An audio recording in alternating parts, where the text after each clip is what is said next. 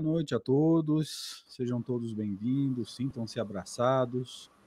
Meu querido amigo Dejair Bozelli, boa noite, seja bem-vindo. Obrigado por ter aceito o convite para estar com a gente. Boa noite, André. Mesmo para você, obrigado pelo convite que me foi feito. Boa noite a todos os companheiros aí que sempre estão conosco. Sejam todos bem-vindos. Forte abraço. Nós vamos já Desde logo, Ana, você quer falar mais alguma coisa? Vamos à prece. Não, eu esqueci que era tu e dei uma respirada aqui. É o que você começou que eu lembrei. A prece é dele. que eu tô entrando no assunto aqui, gente? Uai, fica à vontade. Não, vai na boa aí. Então vamos, eu convido a todos a, nesse instante, nos concentrarmos um pouquinho mais, levarmos os nossos pensamentos a Deus, nosso Pai, Pai de amor e bondade, Senhor, abençoai-nos a todos mais uma vez durante esse encontro. Sede conosco, iluminai-nos a todos para que nossa compreensão seja a melhor possível durante esses estudos, que nós consigamos ter um bom aproveitamento nessa noite, tenhamos um encontro gostoso, agradável e proveitoso. Muito obrigado, Senhor, que assim seja. Que assim seja. Graças a Deus. De novo, sejam todos bem-vindos. Obrigado pela presença, obrigado pelo carinho, pela oportunidade de estarmos aqui, gente, nesse que é o, como vocês vão ver no banner agora, o encontro de número 96 para estudo do livro dos médiuns. E aí eu aproveito esse, esse, essa saudação para responder aqui para o Alex que está perguntando se toda segunda-feira nesse horário. Sim, toda segunda-feira, 22 horas, Alex. Nós estamos aqui fazendo o melhor que a gente pode aí nesse movimento de entendimento do livro dos médiuns. Sinta-se acolhido e convidado para estar com a gente, assim como todos os amigos que estão aqui, tá?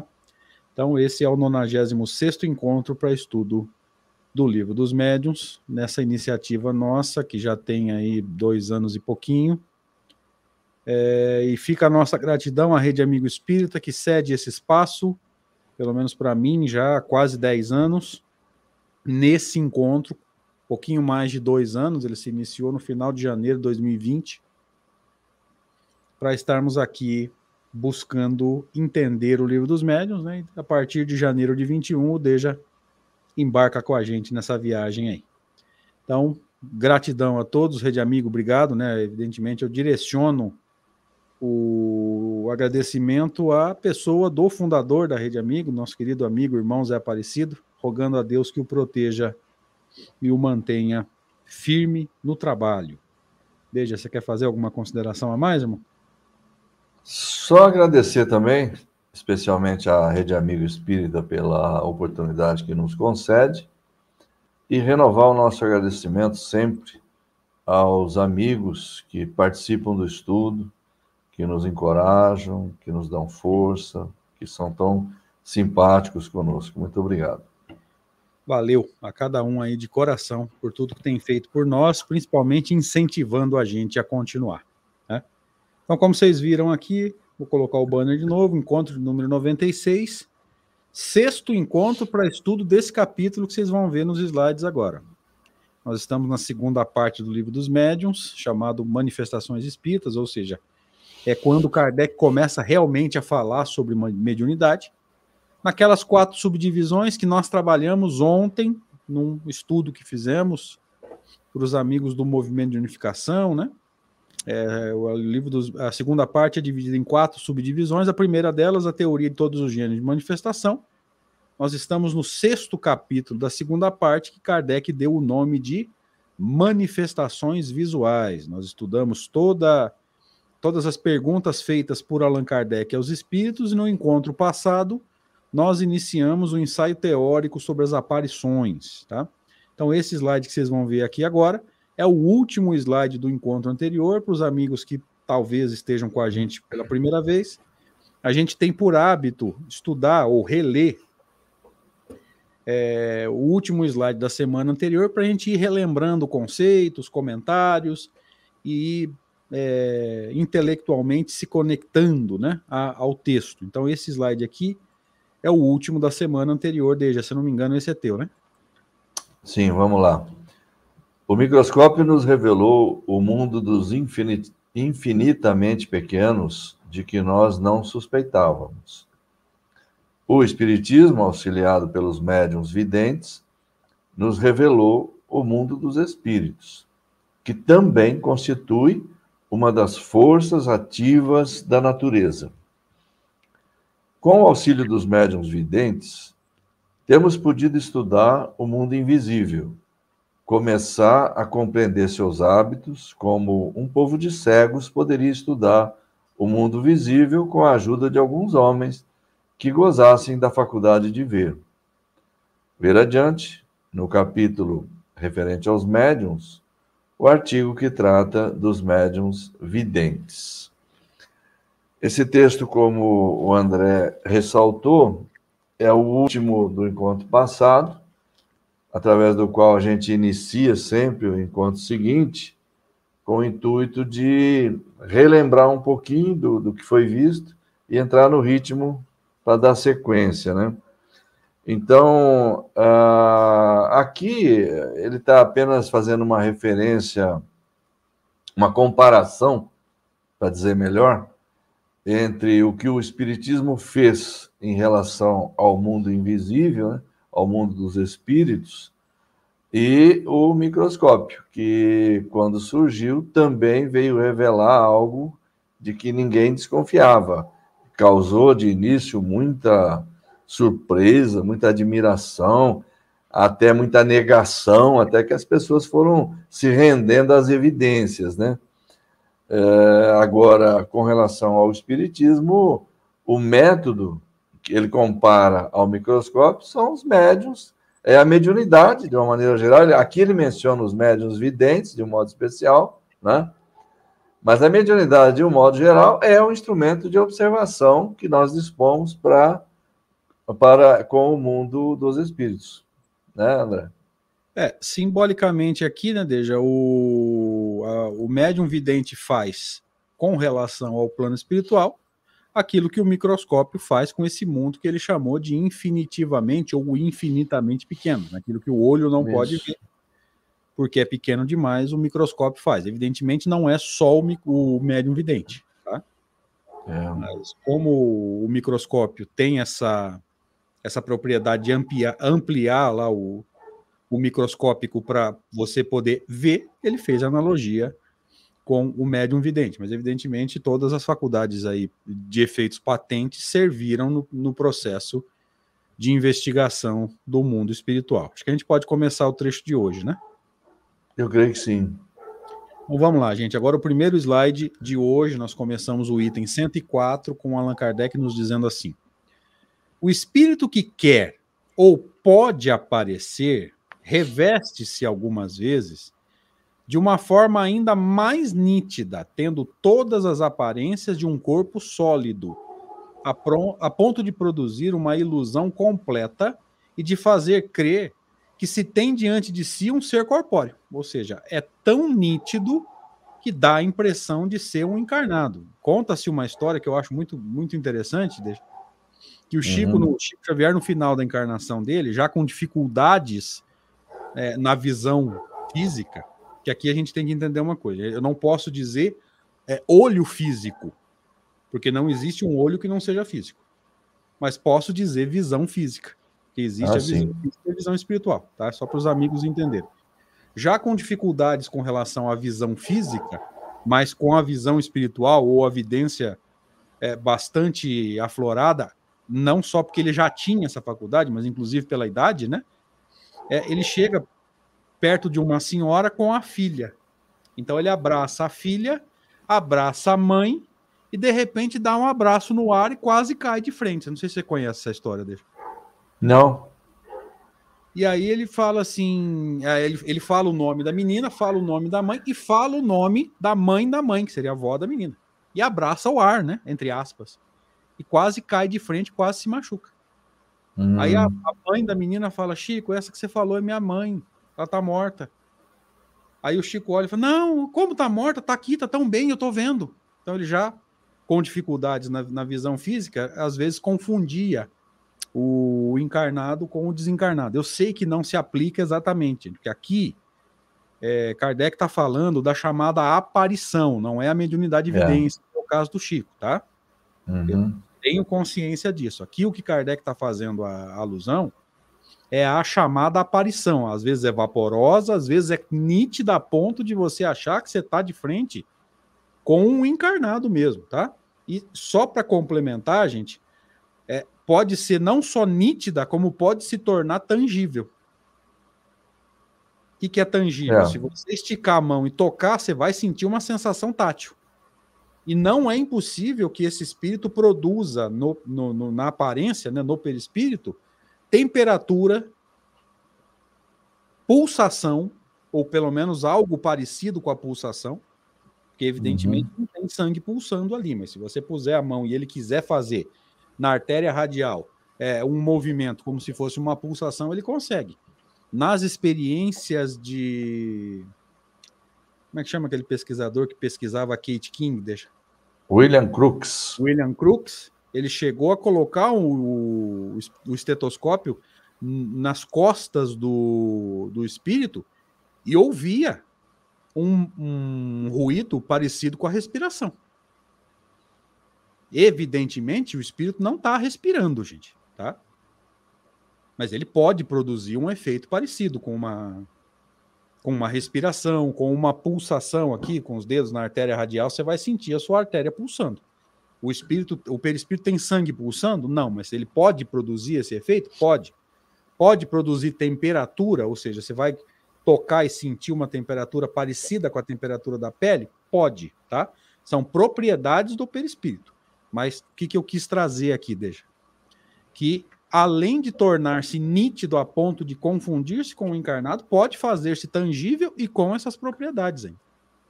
É o que ele vai dizer em seguida aí, ó. Em alguns casos, esqueci que eu estava no meio do slide, deixa. em alguns casos, finalmente, e sob o império de certas circunstâncias, ó, não é sempre, a tangibilidade pode tornar-se real, quer dizer que podemos tocar, apalpar, sentir a mesma resistência, o mesmo calor que num corpo vivo, o que não o impede de se dissipar com a rapidez do relâmpago. Então, aquilo tudo que você está sentindo é...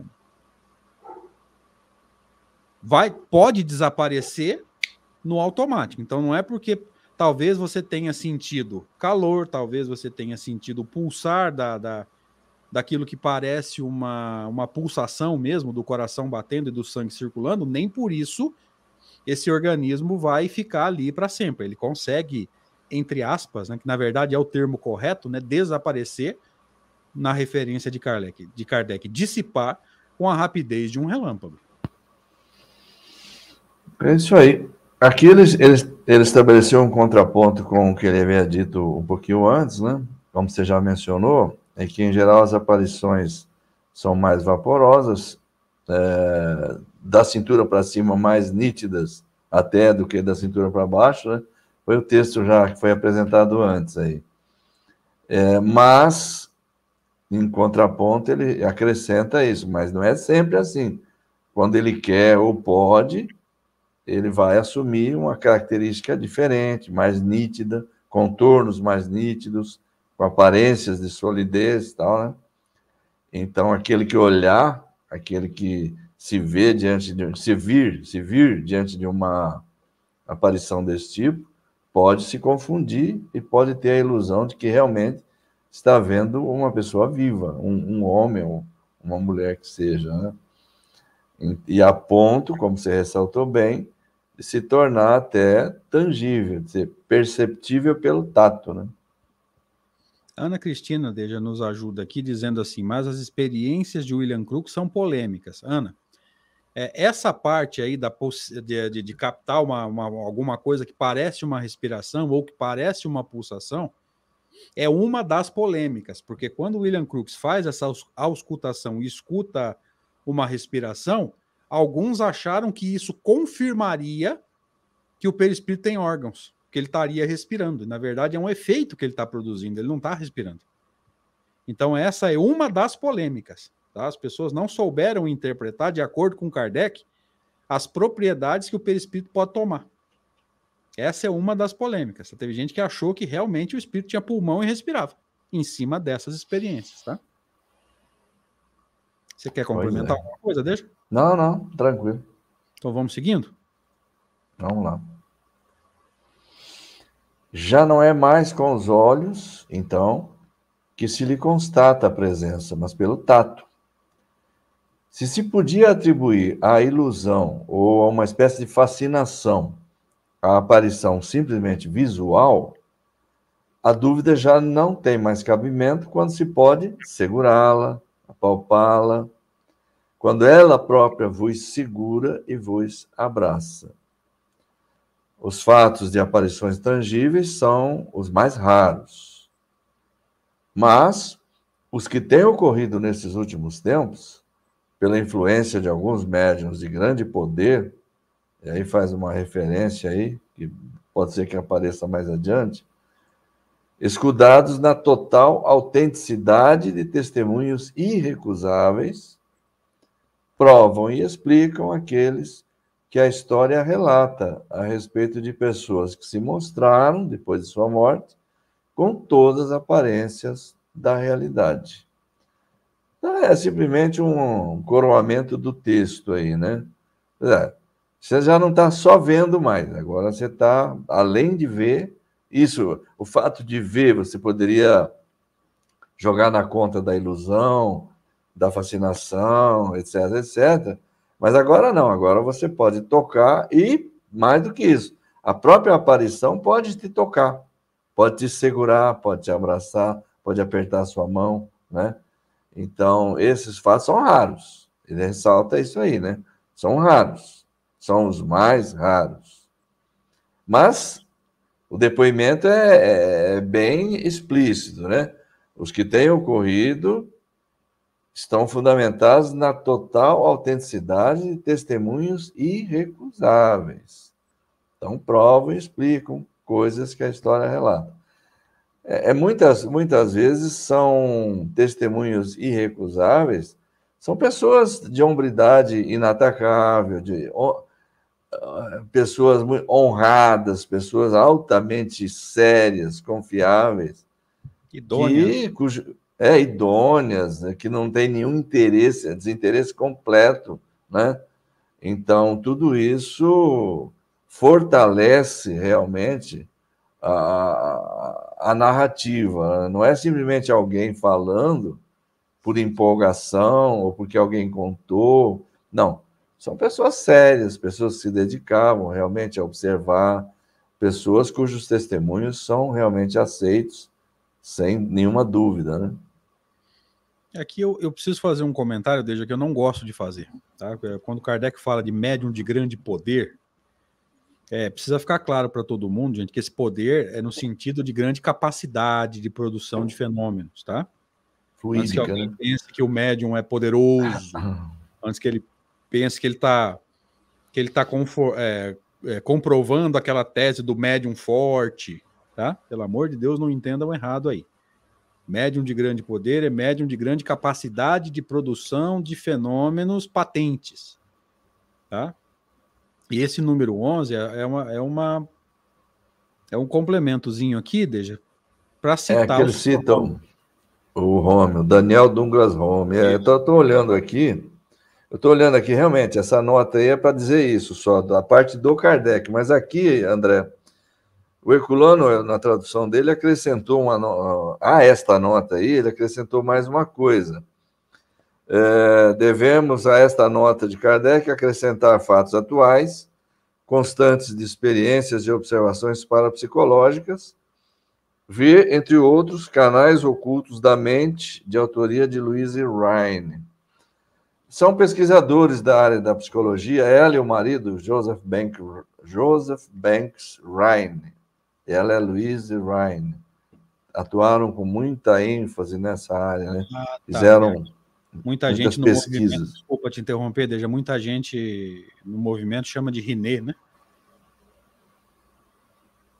Ah, eu não sei como é que as pessoas falam. O é. correto é Rhine. É, eu já ouvi muita gente se referir e pronunciar como Riné.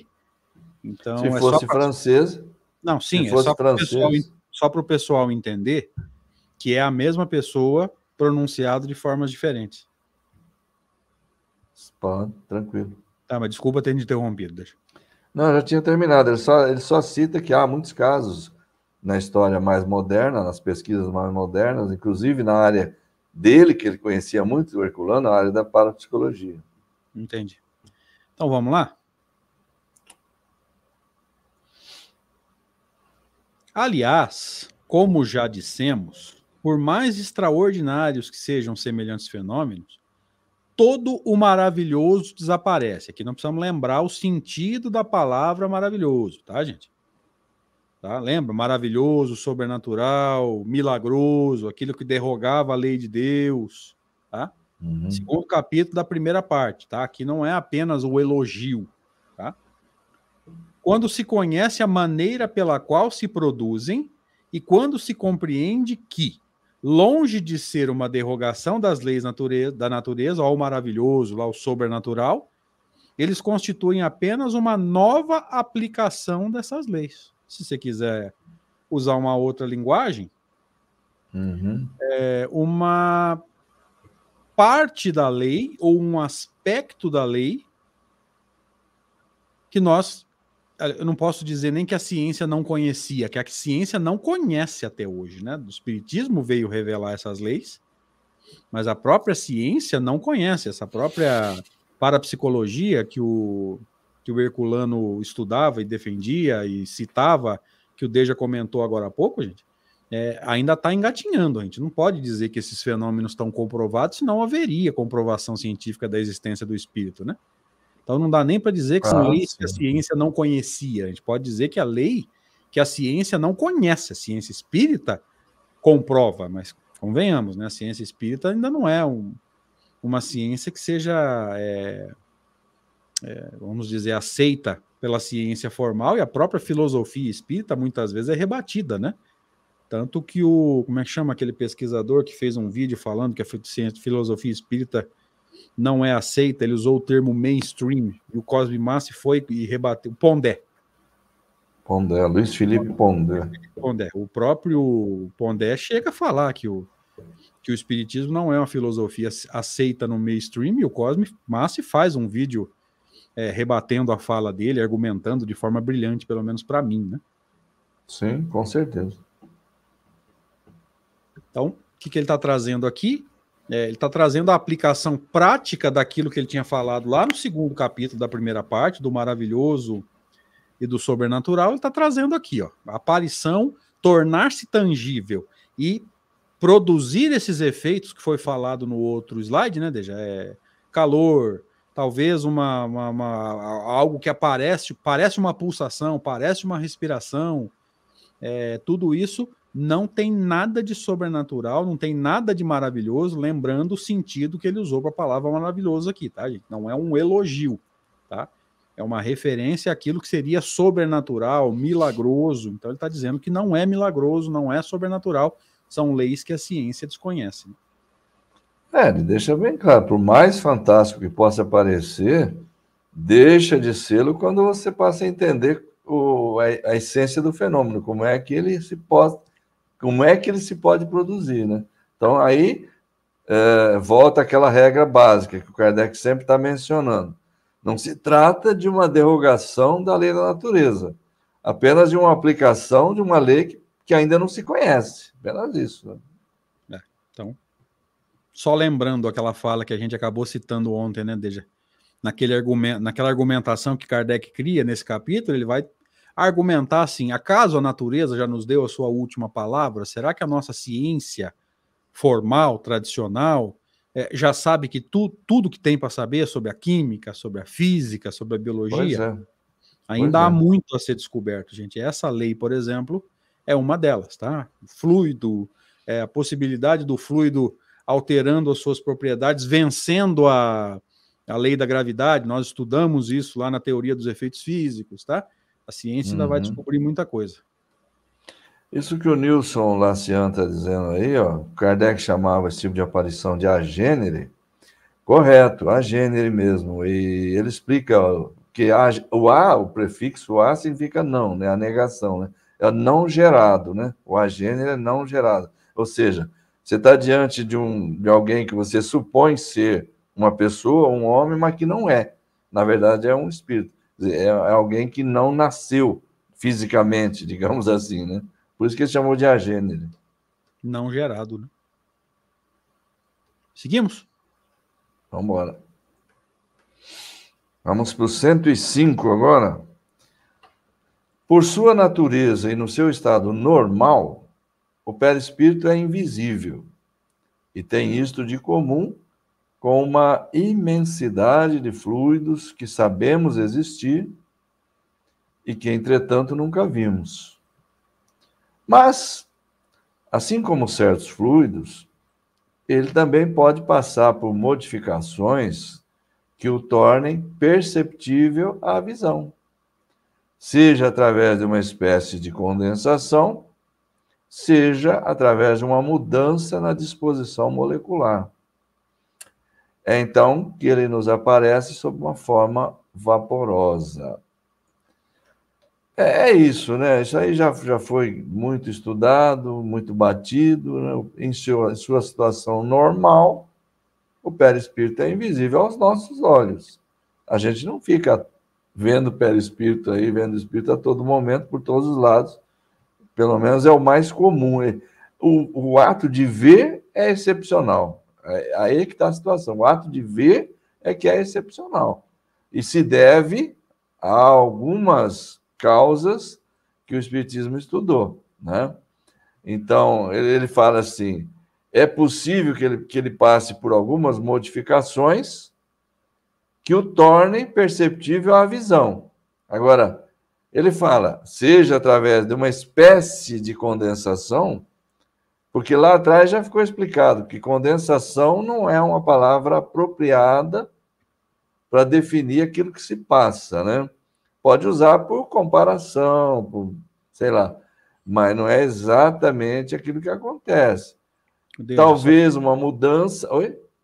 Te interromper só um segundo. É, o próximo slide ele vai repetir esse conceito, que com, condensação. Não, vamos embora. É uma não, tranquilo. É, condensação é uma analogia que não retrata exatamente o que acontece, tá? Está usando aí para você entender ou para a gente entender uhum. que houve uma mudança. Perdão por te interromper. É, talvez seja mais uma mudança na disposição molecular, como ele coloca aí, né? Que vai torná-lo perceptível à nossa visão. Mas vamos ver essa parte de condensação para ficar mais claro aí, né? É, aqui eu gostaria de ressaltar, desde o que você já ressaltou, porque é um dos pontos capitais da ciência espírita. Tá? é, no seu estado normal, o perispírito é invisível e intangível, tá? Que ele tem a propriedade dos fluidos, ele está muito mais próximo do, do fluido puro, do fluido universal, do que propriamente dessa matéria que a gente põe a mão aqui, ó, meu microfone, meu mouse, é, meu óculos, tá? Então, ele em condições normais, ele é invisível e intangente. Se ele se fez visível e tangível, é porque houve uma modificação e bastante significativa. Sim. Tá? Bastante significativa. E ele vai fazer uma comparação aqui, ó. É, tem isso de comum com uma imensidade de fluidos que sabemos existir e que, entretanto, nunca vimos. Mais para trás, ele vai falar, por exemplo, do ar quente que ergue um balão. Você sente o calor, mas você não está vendo aquele ar. Sim. E tantos E muitos outros. outros, né? Exatamente, muitas outras situações, tá? Gases. Gases, ó, o ar, o, um- o ar quente tem uma propriedade, o ar frio tem outra, e, enfim, é o mesmo ar, só alterou a temperatura. Tá? Agora, a hora que- André, já, pode falar. perdão, é sem já que, a gente, já que a gente está batendo muito na palavra fluido, está aparecendo com muita frequência, né? Por causa do tema que está sendo estudado, manifestação visual, é, fluido. É, é uma palavra muito usada dentro do movimento espírita de forma incorreta. É, me, me causa arrepio ver oradores famosos, expositores famosos, falar fluido. É fluido para cá, fluido para lá, e não para mais o tal do fluido, né? Ah, porque é fluido, é não sei o quê. Para, para, para, para, para. Fluido. Se tivesse acento no i, seria fluido. Existe a palavra fluido? Existe, como particípio passado do verbo fluir. Imagina a palavra gratuito. Você quer, ver uma pessoa perder toda a credibilidade na minha presença, junto a mim, é falar gratuito. E a gente está cansado de escutar isso, né? A todo instante nós escutamos alguém célebre, instruído, famoso, falar gratuito. É a mesma coisa, é gratuito, fluido, circuito. Circuito, não é circuito. Circuito. Fortuito, não é fortuito, é fortuito, né? Então, é só eu queria fazer essa, esse destaque, porque isso me aborrece um pouco. É, porque fluido, você chamar de fluido, tá errado, mas assim, passa, né? Gratuito, você chamar de gratuito, tá errado, passa, mas os outros dois exemplos que você citou, meu Deus do céu. Né? Você vai virar profeta linguístico para lá, bicho. Olha, Não que os dois Gratuito. primeiros estejam certos, pelo amor de Deus, não é isso, tá? Tá errado de qualquer forma. falou gratuito, já perde a credibilidade para mim. Esse é ignorante. Então vamos lá, gente. É, tem até um, um T maiúsculo ali em cima do, do- da figura do livro dos médiuns, gente. É uma propriedade do, do PowerPoint quando você muda de linha. E eu peço para ele não fazer isso, né? Eu, eu clico lá em parar de fazer e ele não parou, tá? Então, é, passa por Desobediência. Isso é, ó, isso é desobediência, cabe processo. é desobediente, mas não é gratuito, né? Não. Custa caro. Não, e o pior é que eu usei o gratuito errado, só para ver se você estressava comigo. Então, passa por modificações que o tornem perceptível à visão, ou seja, ele é invisível e para se tornar visível, ele vai alterar de alguma forma as suas propriedades, tá? Aí ele vai, ó. É, seja através de uma mudança, opa, desculpa, seja através de uma espécie de condensação, aí vai vir a explicação que condensação não é exatamente o termo, porque senão você vai pensar naquela naquela propriedade, aquelas experiências com a água, né, de, de, de evaporar e condensar, você vai achar que é aquilo. Não é. Não faça essa comparação, Não. porque vai ficar claro no próximo slide. Gente. Condensação não é o termo exato, é um termo aí para você ter uma ideia que houve uma modificação, tá? Seja É. através de uma mudança de exposição molecular. É então que ele nos aparece sob a forma vaporosa. Poderia ser também, né, numa modificação maior, mais intensa, é, não ser vaporoso, ser mais, mais nítido, tá? Mas ele usou aqui o exemplo do vaporoso. Quer complementar? Ô, Deixa. ô, James, nós fumo e nós vortemos. Que É. o contrário de fumo, o contrário de fumo é vortemo, tá? Ah, isso acontece muito. Se eu for trazer aqui, a Lúcia não está aqui hoje, ou pelo menos eu não vi o- ela nos cumprimentar aqui. Eu não sei se tem. Ah, o próprio James é professor, o Edenilson também. Se a gente for trazer aqui o que a gente escuta em escola, a gente pode parar o estudo e vamos começar a contar piada aqui. É, é mole, não. É, então vamos lá. Esse é meu? Rapaz, agora é seu, é seu. É, mas se não fosse também, eh, dava para ir. A condensação, alguém tinha falado aqui que ele tinha que esse texto era um Cadê? Ah, a Rita de Cássia aqui. Aqui tem uma nota de rodapé. Eu acho que aqui não é nota de rodapé, aqui é texto mesmo, viu, Rita? A condensação, aí abre parênteses, né? Não se deve tor tomar, tornar essa palavra, ou é tomar, deixa. Ali tá tornar, né? Tomar. Mas ali parece que tá RN, não tá? Ali na, na, no slide tá tornar. O certo é tomar, né? É, tomar. Então, não se deve tomar essa palavra ao pé da letra. Nós só a empregamos por falta de outra e a título de comparação. Veja, quantas vezes os espíritos tinham dito lá no livro dos espíritos quando eles estavam preparando tudo, ó, tem coisa que não há termo de analogia, não há termo de comparação e não há termo que reflita exatamente o que a gente quer passar, tá? Então vamos lá. A condensação, dizíamos, pode ser tal que o espírito adquire as propriedades de um corpo sólido e tangível. Foi o que nós falamos no final do slide anterior. Né? Às vezes, esse processo de transformação do perispírito, de alteração da, da, sua, da, da, sua, da sua conformação, pode fazer com que ele apareça de forma vaporosa, translúcida, meio transparente, pode fazer com que ele apareça de forma. É, qual é o termo que Kardec está usando aqui? Ó? Adquire as propriedades de um corpo sólido e tangível, ou seja, às vezes dá até para confundir com um encarnado. A corpo sólido é para tocar, tangível é porque causa sensação ao toque, tá? Mas pode instantaneamente retornar ao seu estado etéreo e invisível. A Rita está nos dizendo que lá está na forma de nota. Você está com o livro na mão, deixa? Eu estou com o livro na mão aqui, o livro do Herculano, está né, é, um pouco diferente a, a sequência da, do texto aí, mudou. Essa, essa observação, é necessário não tomar ao pé da letra a palavra condensação, pois só a empregamos por falta de outra e como simples recurso de comparação, está entre parênteses aqui no texto, mas vai vir depois desse texto aí, ó, a condensação pode chegar ao ponto de dar ao perispírito as propriedades de um corpo sólido e tangível, mas que pode instantaneamente voltar ao seu estado etéreo e invisível. Está um pouco de trás para frente, um aparece primeiro, outro aparece depois. Eles mudaram, né? O sentido acaba sendo o mesmo, né, André? Mas a sequência que um coloca não é exatamente a do outro. É, eu passei para o slide da frente aqui para ver se essa nota ainda viria. Você vê que aqui, nessa tradução que a gente usa, não está como nota, está como texto. No teu está como nota, né? Entre parênteses. Não, não, não está. Não, não está como nota. Ah, tá. Não é tá nota.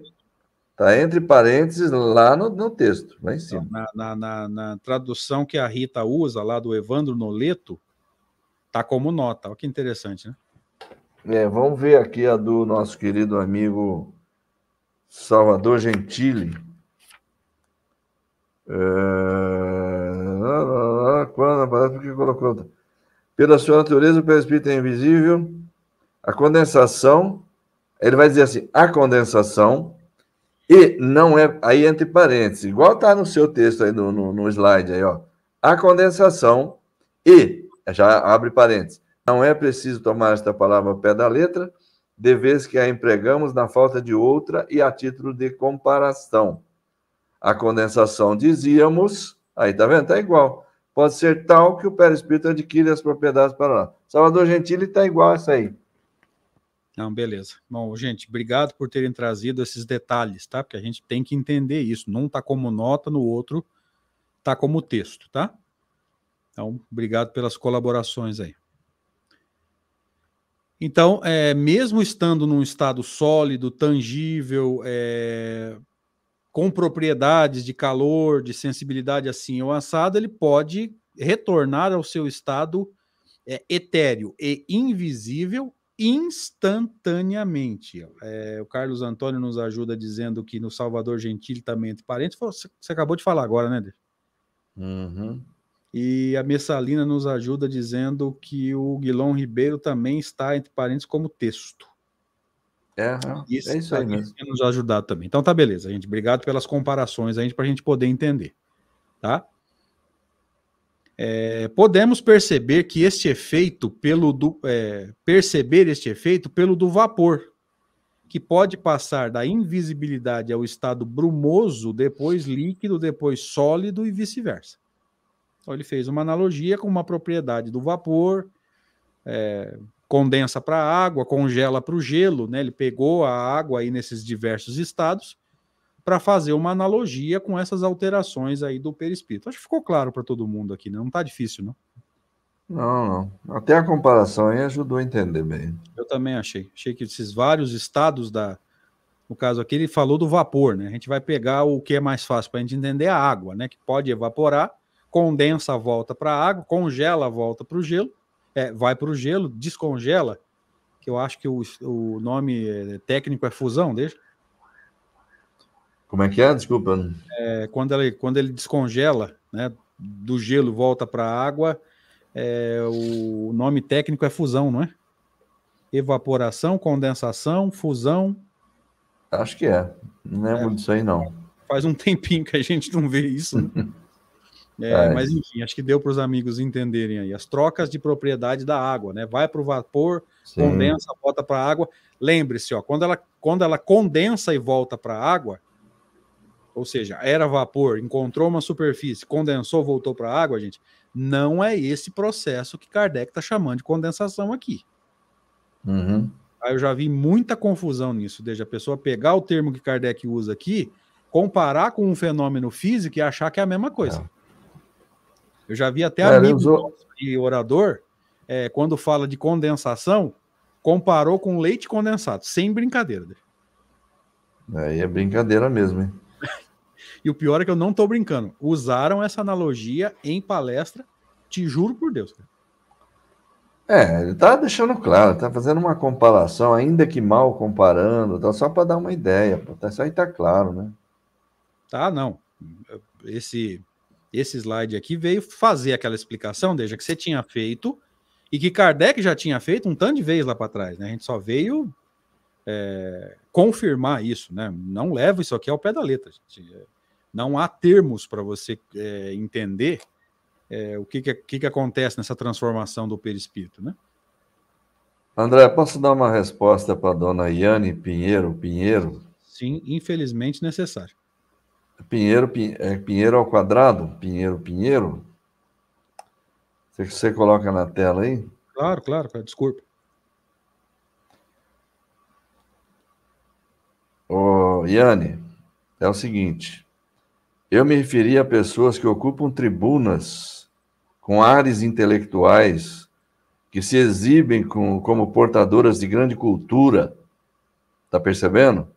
Eu não estou falando de, de, desprezar gente que, que é ignorante por ser ignorante, por não ter conhecimento, por não ter cultura.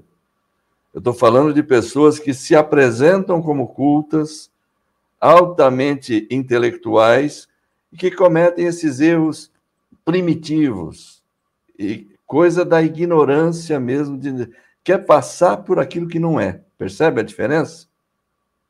Só isso. É, não, não tinha necessidade. Eu nenhuma. não meço pessoas, que fique bem claro para você, ô Iane.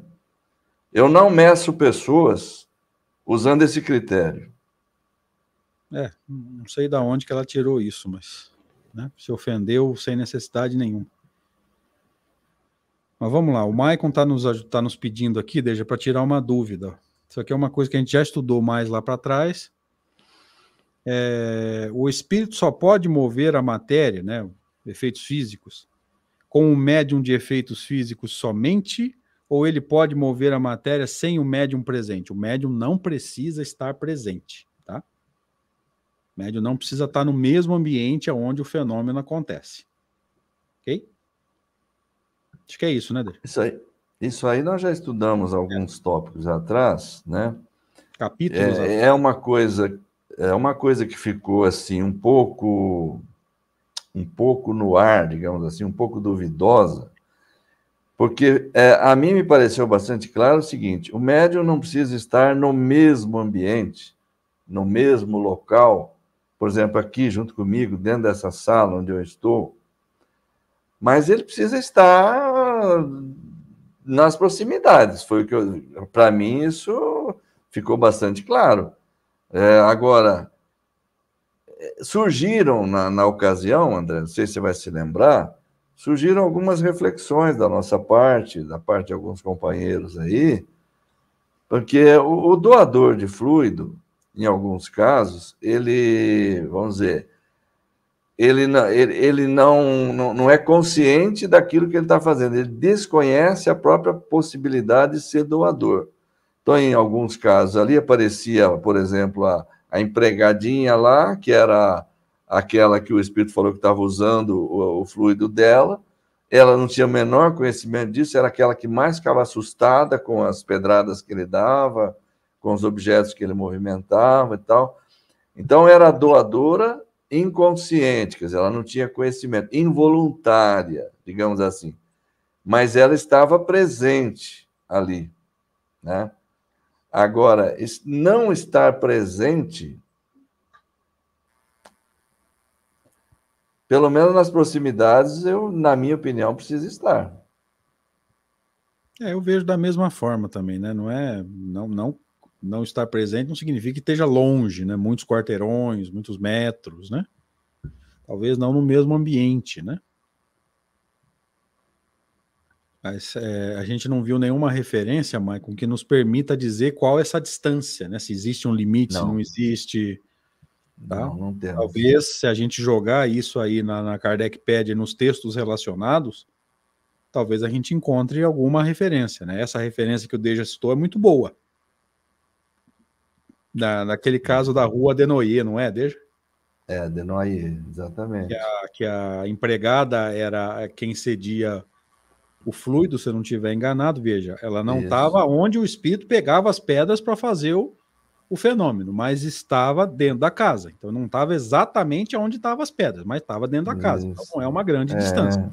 Esse caso prático aí foi bem lembrado, Deja. Parabéns. Eu não sei, eh, por exemplo, eu não, não tenho recordação de ter visto em toda a literatura, na revista, em outras partes, André, nenhum caso onde ficasse evidenciado que o médium doador de fluidos estava, por exemplo, no Polo Norte e o fenômeno se deu no Polo Sul. Não vi nenhum caso desse. É, eu acho que essa distância imensa realmente não faz sentido nenhum, porque é, não é possível que, ao produzir um fenômeno aqui na nossa região, deixa, vá se buscar fluido no Polo Norte, como você falou, na Europa, não. em outro planeta, né? É, eu dei um exemplo bem extremo, mas. Sim, sim, sim. sim. Pode ser aqui mesmo, de um bairro ao outro, de, de uma cidade para outra, né? Eu não vi nenhum caso. Concordo, estou de pleno acordo. Maicon, é, ficou claro que a gente tentou passar e não há uma referência de limite, tá? Mas também não tem muita lógica você falar que alguém vai sair da, vai produzir um fenômeno aqui em Severino ou em Rio Preto, onde o Deus mora, e vai importar é só que tá faltando agora, né? Deixa eu falar que o fluido é importado. Né? Importar fluido? É, importar fluido da Europa, né? Ou da China, já vem com Covid, inclusive. Eu não, não podia perder essa, desculpa. Ah. Então, Maicon, dá um retorno para a gente e me fala se ficou claro o que a gente tentou transmitir aqui, né? Embora a gente não tenha uma informação para dizer se existe essa limite, esse limite de distância, né? Mas tudo leva a crer que não precisa estar no mesmo ambiente, mas também não tão longe assim é o que nos leva a pensar, né? Vamos seguir? Vamos. A gente já não tem mais tanto tempo é, para frente no estudo de hoje, tá? Esse aqui a gente leu, é, é, Wanda, no mesmo ambiente a gente já viu que não é, não é necessário. A tá? mesmo ambiente, ou seja, mesmo quarto, mesma sala, a gente já viu que não é necessário. Tá?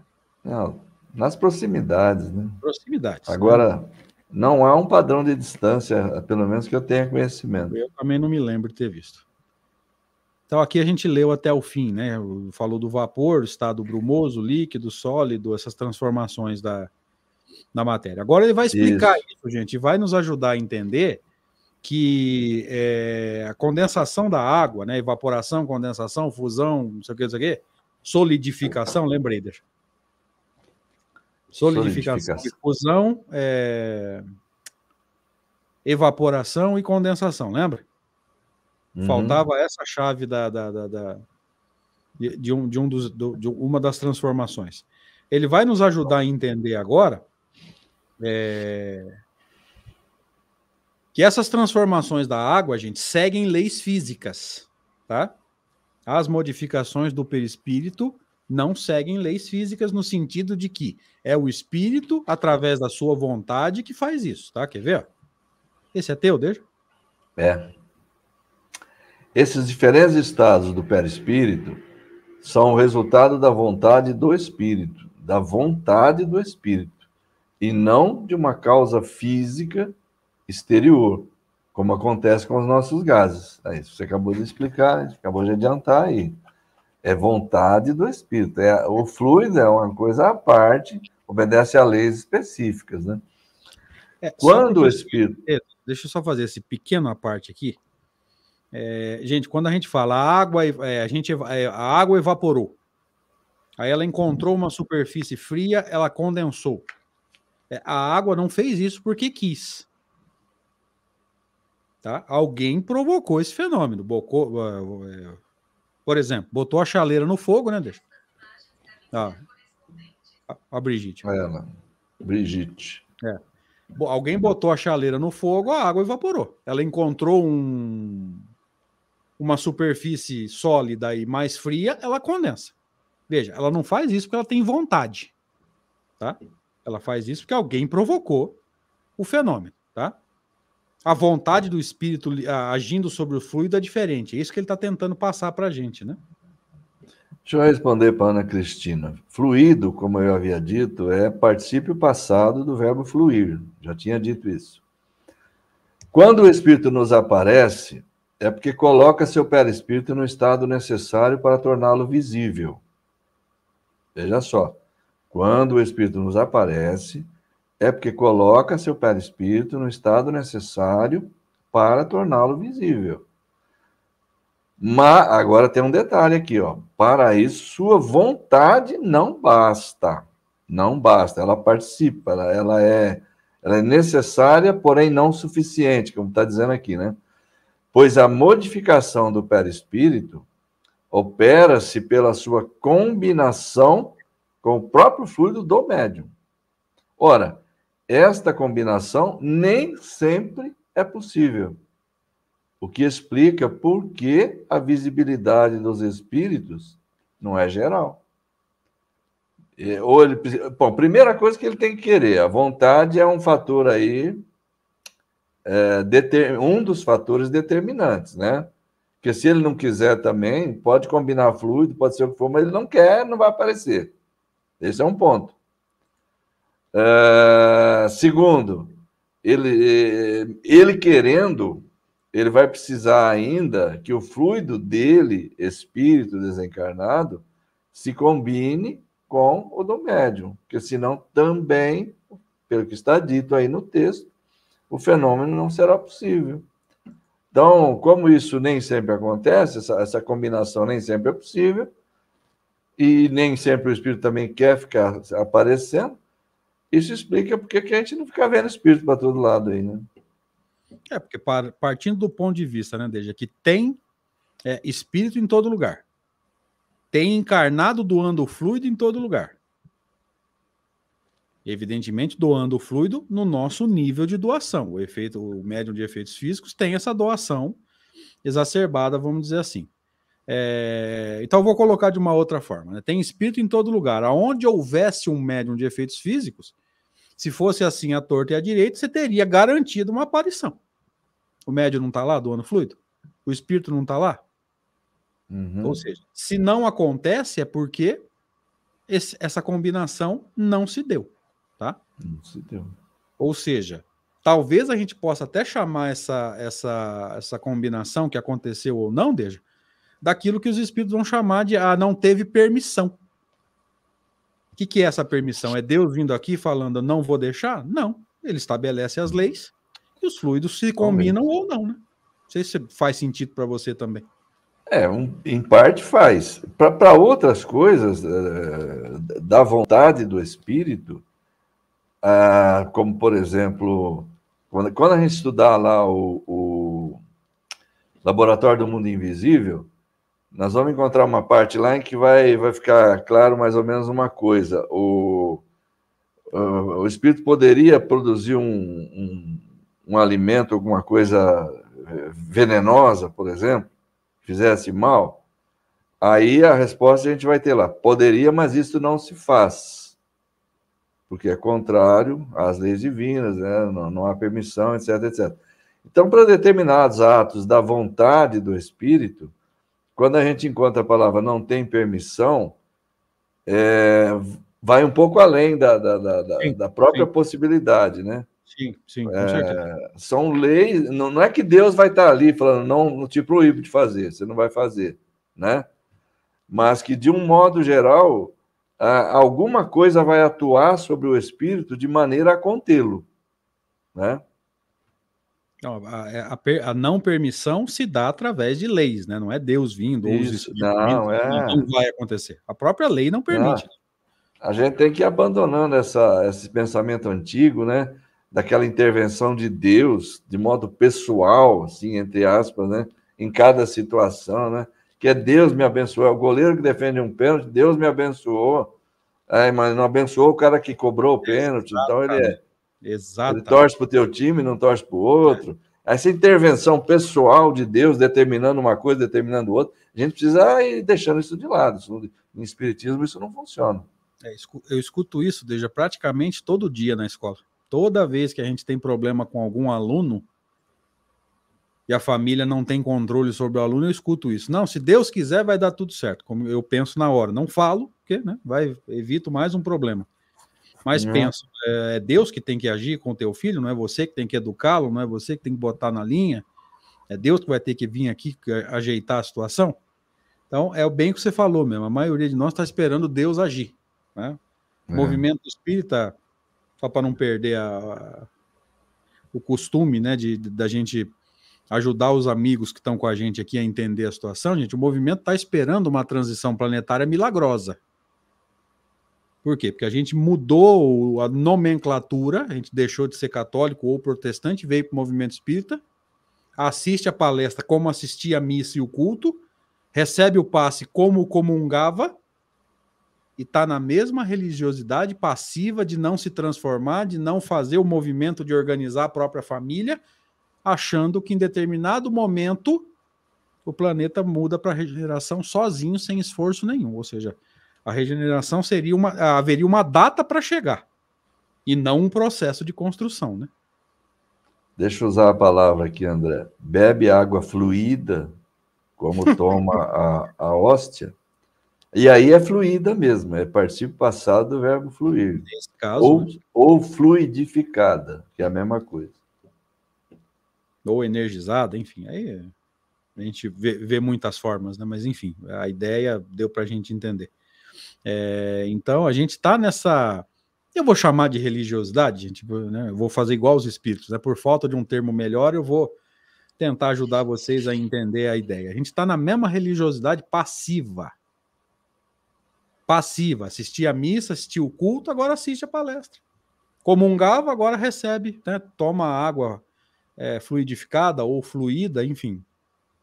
A mesma religiosidade passiva de achar que na data tal o mundo muda sozinho, ou então que alguém vai encarnar para modificar tudo e para resolver a situação. Gente, se alguém fosse encarnar para resolver, Jesus tinha feito isso há dois mil anos atrás.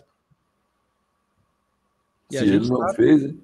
se ele não fez, quem que vai fazer? O povo fala que Emmanuel está reencarnado. O que, que aquele coitado vai fazer sozinho? É vai atuar na área da educação. É, então, vai, ele, ele vai produzir uma mudança na humanidade.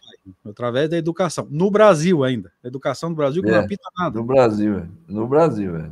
é enfim, é, é, triste, né? É meio assustador a gente perceber o quanto que a gente não amadurece, né? O quanto que a gente não entende Você, que. Você lembra mundo... daquele filme?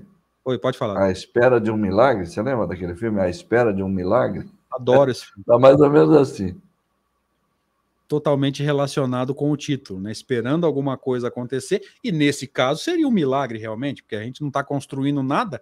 Se o mundo de regeneração chegar sem o nosso esforço, aí realmente nós vamos ter que voltar a acreditar em milagre. Viu? Vamos.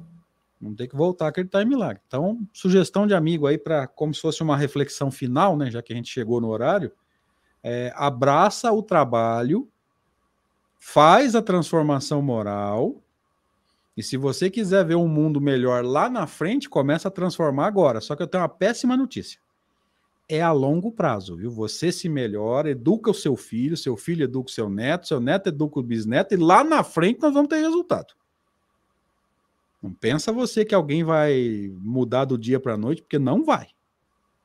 Tá? Não tenha esperança de, de solução milagrosa. Tenha esperança de solução trabalhosa e muito trabalho. Acho que nós podemos encerrar, né, Deixa? Sim, já passou da hora, né? Passou um pouquinho. Você quer fazer a sua, sua consideração final, cara?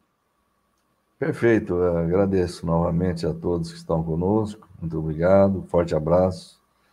André, obrigado também a você aí pelo convite de estarmos juntos aí nessa tarefa muito boa, muito agradável, muito tranquila. E vamos tocando em, em frente, como diria o nosso companheiro Renato Teixeira. Valeu, gente. Obrigado pela oportunidade, obrigado pela presença de vocês, obrigado pelo carinho de sempre. Deja, obrigado por ter aceito esse convite.